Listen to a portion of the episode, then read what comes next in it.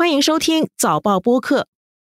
I have great respect and affection for my friend President Xi, but I have made clear our trade imbalance is just not acceptable. China's market distortions and the way they deal cannot be tolerated. 二零一八年，时任美国总统特朗普指责中国进行不公平贸易，对中国发起了震惊世界的贸易战。中国也不甘示弱，给予还击。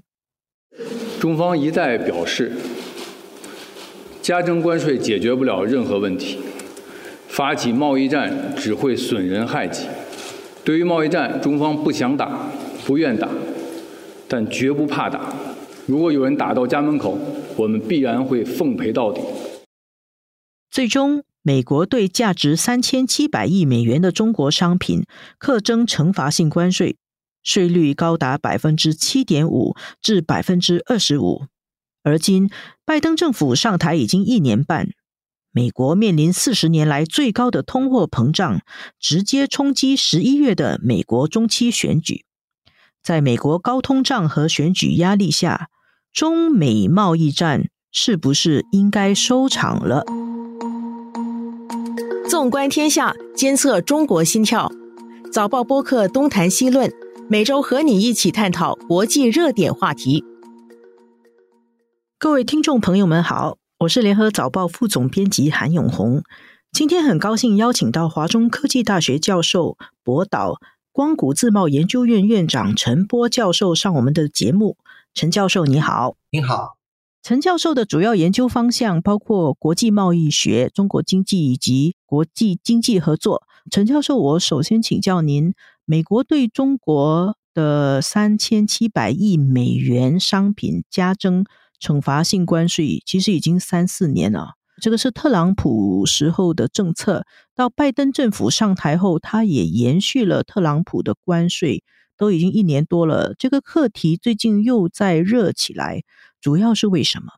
我觉得主要有以下的几个原因啊。那么最主要、最直接的原因。就是因为这个俄乌战争以后，世界的这个能源和大宗商品引致的这个通货膨胀突然就飙升了，那么就引起了几乎所有其他商品的价格同样的飙升。那么对于美国来说，通货膨胀的飙升就对美国的政客带来了极大的压力。那么如何能够降低通胀？在美国的这个进口商品当中，尤其是消费品当中，中国的这个商品。是占的很明显的一部分。那么对它进行这个高关税的这种惩罚，显然最终惩罚的是美国的消费者。其实我们也都知道，之前的关税大多数都已经被美国消费者所承担，但是现在在高通胀的背景底下，这种承担的压力就显得特别的突出。第二个原因呢，就如你所说，我们整个的一个中美贸易战打到现在已经四年了，大多数的。国际贸易的专家在一开始就反对打贸易战，因为历史已经无数次的证明了，贸易战的最后的结果就是 lose lose game。这个八百还是自损一千，伤敌八百还是伤敌一千，其实都是在谈我们谁比谁伤的更重而已。没有人会成为赢家。那么，所以从这个角度来讲，美国打贸易战其实是得不偿失的。更大的一个 concern 其实不是经济上的，而是政治上的。换句话来说，美国以经济安全为借口打贸易战，事实上只是一个它的这个政治博弈的一个借口而已。也就是说，美国整个的这个鹰派的这种政治正确的态度，反映在了各种政策上面。那么在经济贸易政策上面，就是这个贸易战。事实上，从经济本身的结果来看，效果来看，贸易战其实是没有道理的。那么，其实美国的有识之士一直都是在考虑这个 exit strategy，也就是退出战略。只不过，在美国政治正确的这样的一个大环境底下，很难有这样的一个契机能够提出这个 exit strategy。虽然大家都知道不好，但是却没有人提，因为承受不了这样的一个政治压力。那么，这就是为什么 Biden 在竞选总统的时候，他其实最一开始也明确提出贸易战对美国是不利的。但是，呃，选举到了最后，包括他。做了总统以后一年半，事实上他都没有进行任何的动作，直到现在。那么我们也可以看到，其实拜登一直也在等待这个所谓的 right time。Have you made up your mind on China tariffs, sir? We're in the process of doing that.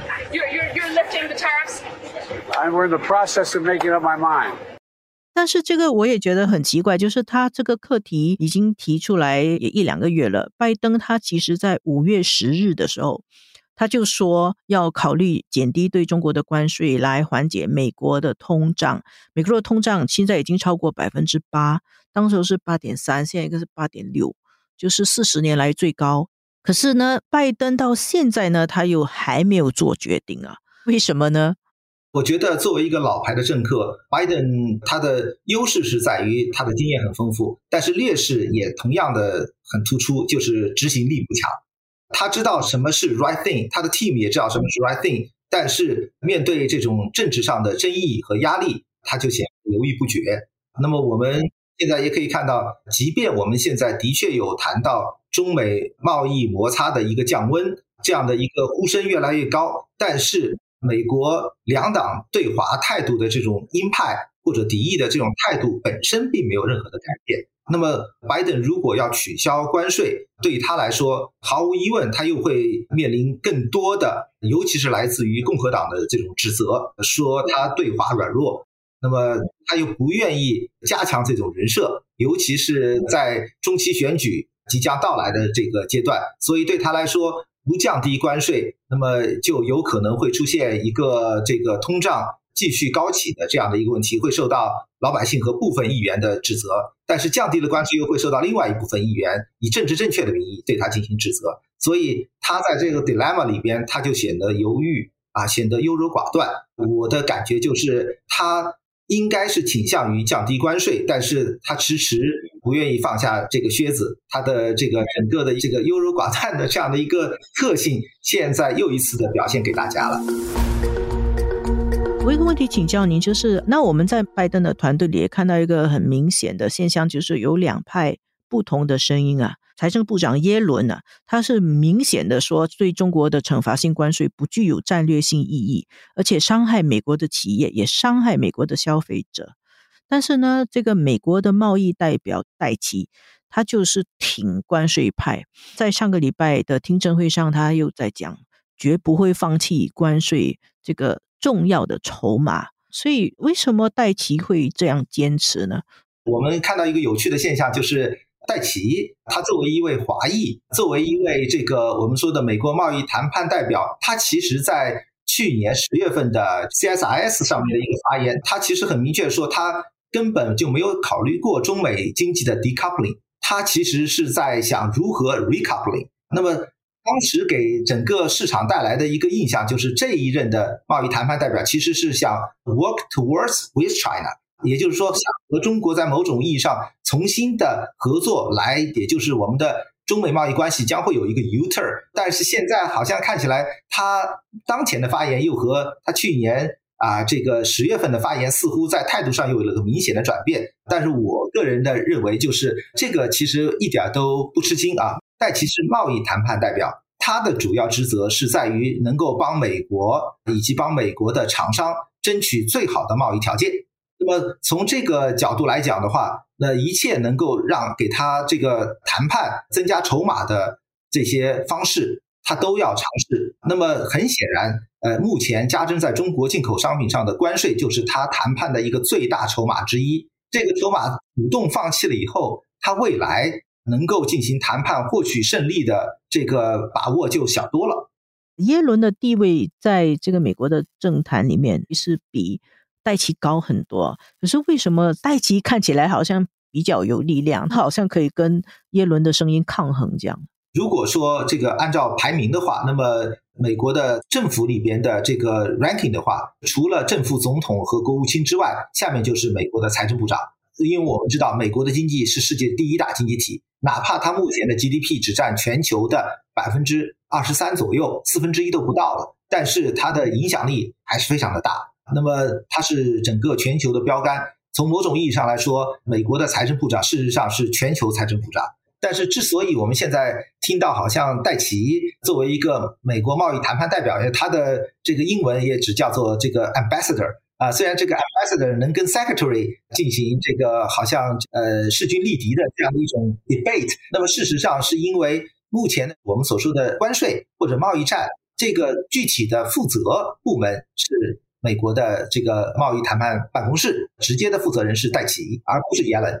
耶伦的考虑事实上是从美国整体经济的考虑，也就是这个 specifically，也就是 inflation 的角度去考虑。而戴奇事实上这是他的最本职的工作。美国的这个政治 hierarchy 对于这个县管的人是非常有很大的发言权，有很大的尊重的。那么他们并不是以政治地位来衡量发言的这个轻重。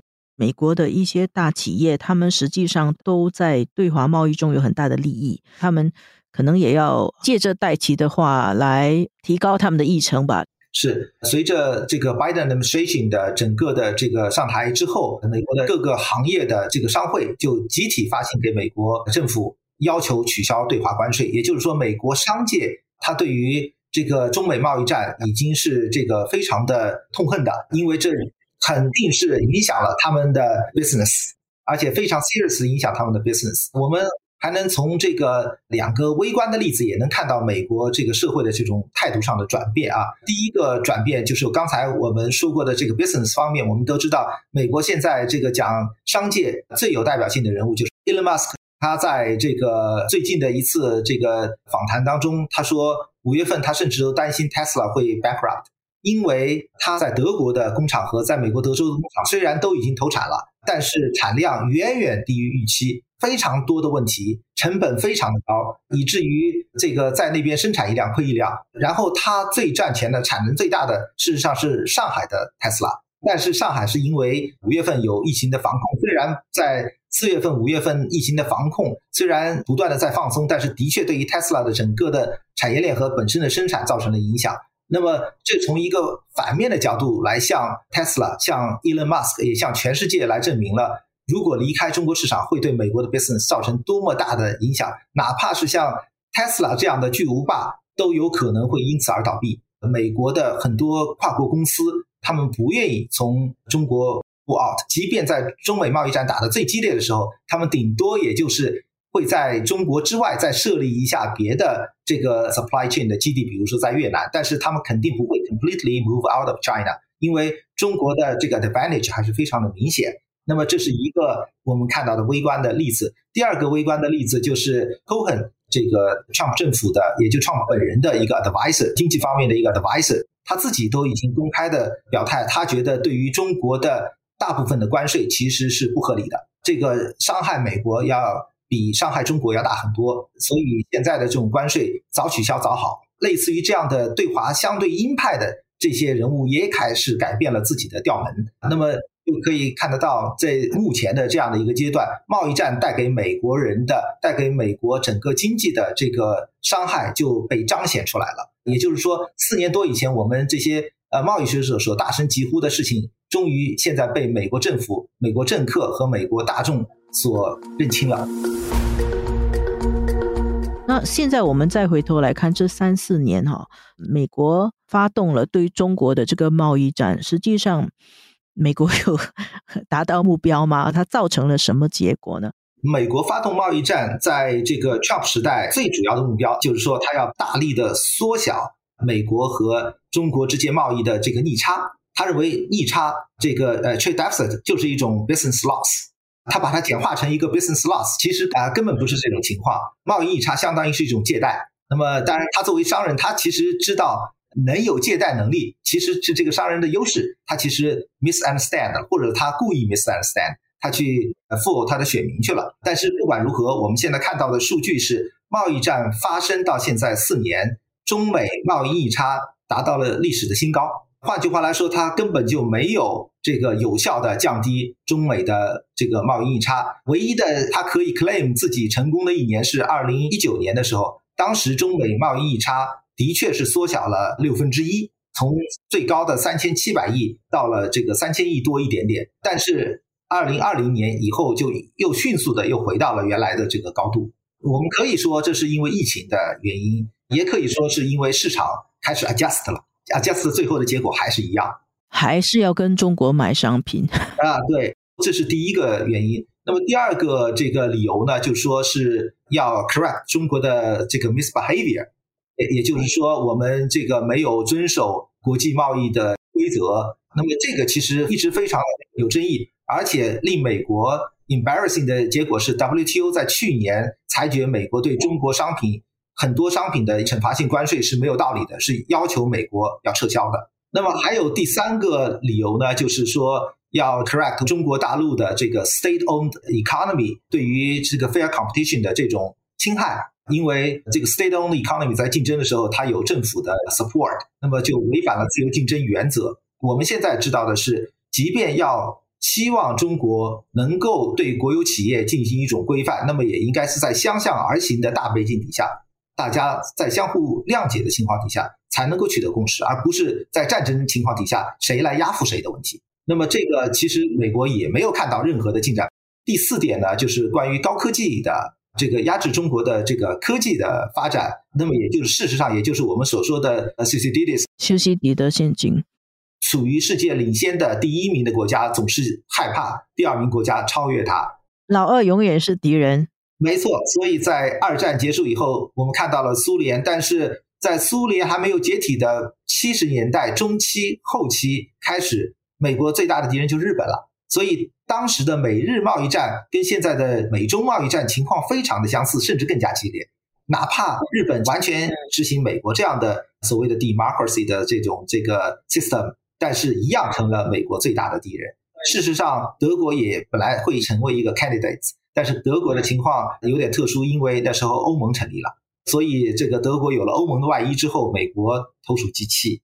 这个修昔底德陷阱从历史上看起来很难避免的这种激烈竞争。那么，我们用一个最简单的数据就可以看到，在二零一八年的时候，在中美开始有贸易战的时候，中国的这个 GDP。占美国 GDP 的比重是在百分之六十七以上，也就是刚刚超过三分之二。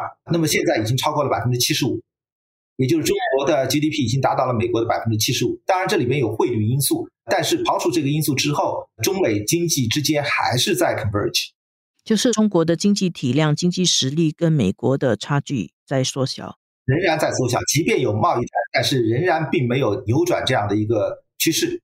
那从中国的角度来说呢？中国自己受伤吗？我看到最近这个美国社会跟媒体在讨论要不要撤销，或者说部分取消对中国商品的惩罚性关税，包括拜登的团队也在讲，他自己也在讲，都在讲在考虑。但是中国的讨论好像不太多，似乎中国是有点冷淡，或者他不太在意，是不是这个其实他受伤不大呢？还是怎么样？首先，我想说一下，我呃还是这个最初的观点，就是中美贸易战是 lose lose game，对美国的伤害很大，对中国的伤害肯定也很大。那么，这就是为什么在美国悍然对中国发动贸易战的时候，中国的这个副总理刘鹤还屡次到美国和美国的贸易谈判代表和美国的财政部长进行谈判。也就是说，我们中国肯定是 try our best to avoid。the trade war，那么这个 gesture 本身就已经体现出了这个对中国的伤害其实是很大的。那么这种伤害具体体现在哪里呢？就是我们都知道，中国因为经济发展的很快，那么这个整个民众的他的一个收入水平也提高的很快，那么就导致中国已经不再是一个劳动力丰富的国家，因为中国的劳动力不再便宜，所以呢，很多劳动力密集型的这些产业，那么都已经向这个东南亚。南亚甚至向非洲在转移，而现在的贸易战事实上加速了这种转移。但是，当这种 reallocation 的速度太快的时候，会在短期内对中国社会造成一个什么样的情况呢？呃，我们叫这个 industry hollowing 这样的一个问题，产业空心化。对，有这样的一个问题，也就是新的产业的竞争力还没有来得及建立，但是传统产业已经移走了。那么这个对于中国未来的可持续发展，其实是会有很大的这个负面影响，而且短期内会造成这个大量的失业。那么对于中国来说，其实它也是想避免冲击型的这种 reallocation。这种 reallocation 如果是 natural 这个 process 的话，这都 OK，因为本身。一个国家经济发展的必然趋势就是这个 industrial 这个 upgrading 和 industrial reallocation 这两个一定是同时进行的。那么在这样的一个过程当中，如果有了外力这个打乱了整个的节奏，那么这对一个国家的发展肯定也是不利的。所以对于中国政府来说，不进行贸易战或者说降低贸易战的烈度，中国政府显然是很欢迎。那么，之所以在中国国内我们听到相关的讨论比较少，原因是在于对于中国大陆来说没有太多需要讨论的地方，就是我们的态度很明确，不像美国。在中国这边，其实没有什么需要考虑的。如果美国要降低关税，我们 absolutely welcome。不像美国还有别的一些 concern 在里头，第一和第二之争啊，这个意识形态之争啊，然后这个党派这个之争啊。中国会不会也有一点觉得，反正你都已经做这个贸易战三四年了，我也存活下来了，那么看那个样子，中美关系会越来越糟，可能有一天就会脱钩，那我就当成锻炼锻炼吧。就 为了这一天做 preparation 啊，所以他也不着急，会不会有这样子的一种心态？呃，我个人感觉应该不会啊。从我们的领导人的发言到我们学界的讨论，其实我们都很明确，就是中国整体上它的竞争力，尤其是科技实力、经济实力，离美国还有非常大的差距。这一点，中国的从领导到这个。学界其实大家都非常的明确，我们需要保持一个清醒的头脑，所以我们需要虚心的学习，积极的这个追赶，而不是说为了将来与美国的一次决战而做 preparation。我相信这种想法应该在中国的领导层以及在中国的知识界应该不是一个主流的想法。陈老师，那您预计拜登最后会撤销他的那个？惩罚性关税吗？然后会是几时？对于第一个您的问题，我觉得我的 answer 非常 clear。我认为会取消，但是只会部分取消，啊，或者说的更确切一点，我认为会大部分取消对华的关税。那么它可能会 step by step，就像是中美贸易战本身也是 step by step。中美贸易战呃正式打响应该是二零一八年的六月份，但是也有很多学者认为是二零一八年的三月份，因为那个时候已经对中国的刚才一些化工产品。以及太阳能产品已经有了这个惩罚性的关税，然后后面在不断的往上增加。那么现在我认为，就是美国政府可能的做法，就是正好开始反过来做，也就是加征的这批商品的关税会越早取消。为什么呢？因为越后面加征的关税，事实上越没有道理。呃，反过来说，拜登要退出，他的道理就呃越明显，因为这些只会伤害美国的消费者。美国的经济，而对中国影响不大，或者说这些本身是违反 WTO 规则的，很明确的违反 WTO 规则的，所以与其摆在那边伤害自己，造成争议，还不如这个以治理通胀为借口，就把它赶快取消。那么对于早先的那些对华的这些制裁，或者说关税的这种惩罚，它是有一定的理由的，比如说是中国的一个所有的这个企业占了主体，或者大规模的补贴。或者是这个进行了这个市场垄断等不公平竞争的行为，比如说太阳能的这些产品等等，那么这些可能它还需要慢慢的降低，也就是换句话来说，戴奇的这个至少它还有讨价还价的一些筹码，它不能把所有筹码一开始都丢光。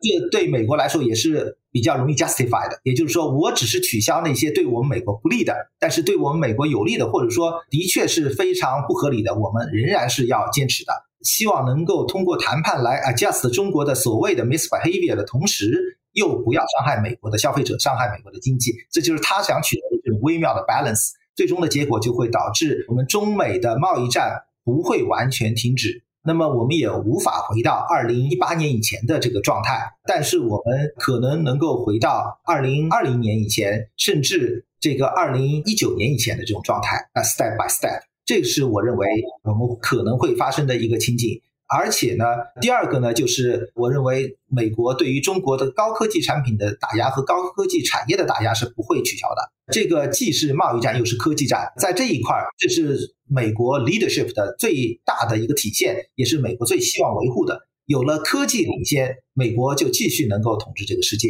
继续能够维护它在世界上的话语权。那么，所以从这个角度来讲。美国应该在科技产品方面不可能对中国大陆的产品放心，比如说华为是不可能这个 overnight 发觉它又回到了这个二零一八年以前友好的这种状态。那么，所以呢，我们可以看到的就是，在美国对于中国大陆进行惩罚的这些商品当中，涉及到这个国有企业特别密集的，涉及到中国的这个商品具有垄断性的。涉及到和这个日本、欧盟有共同的这个利益的，也就是比较容易形成广泛联盟的这一块儿。那么这些商品，美国是不会轻易的放松对中国的这个关税制裁的。另外一个方面就是高科技产品，美国也不会轻易的放松。除了这两块之外的，剩下其他的这个关税，美国可以 step by step 的 de-escalate。然后另外您的一个问题是什么时候会开始出现？呃，这个问题我觉得就很难回答了，因为这是一个具体时点的问题。那么可能是 in a few weeks，也可能是 in a few months。但是我认为。既然事情已经到了眼前，应该不可能拖太久，或者应该不会永远拖下去，所以我认为应该会很快。我个人倾向于，呃，in a few weeks，我们能够看到这方面的具体的美国的一些 action 啊，可能会先从消费者产品啊，那个中国生产的自行车啊，还是什么电视机啊、衣服那些开始。对对，其实这个亚伦也说过。他根本瞧不出来为什么对中国的服装鞋袜这些产品进行关税制裁能够 benefit 美国，又不是科技产品，又不是中国垄断，那么这只是中国为美国的消费者提供了更多价廉物美的商品而已。这样的好事为什么不继续做下去呢？也许到他们谈好了，就会是习近平跟拜登的再一次的视讯会议了嘛？啊，没错没错，我认为他们应该是桌下 off the table，应该是先。谈到一个 agreements，然后再由双方的领导人通过他们的视讯会议来 announce，然后 credit 当然是要给领导的。今天的节目就到这里为止，谢谢陈波教授，谢谢各位听众收听。这一期的东谈西论由我韩永红和黄子琛制作，助导王明伟，剪辑梁天赐。东谈西论每逢星期二更新。新报业媒体联合早报制作的播客，可在早报的 SG 以及各大播客平台收听。欢迎你点赞分享。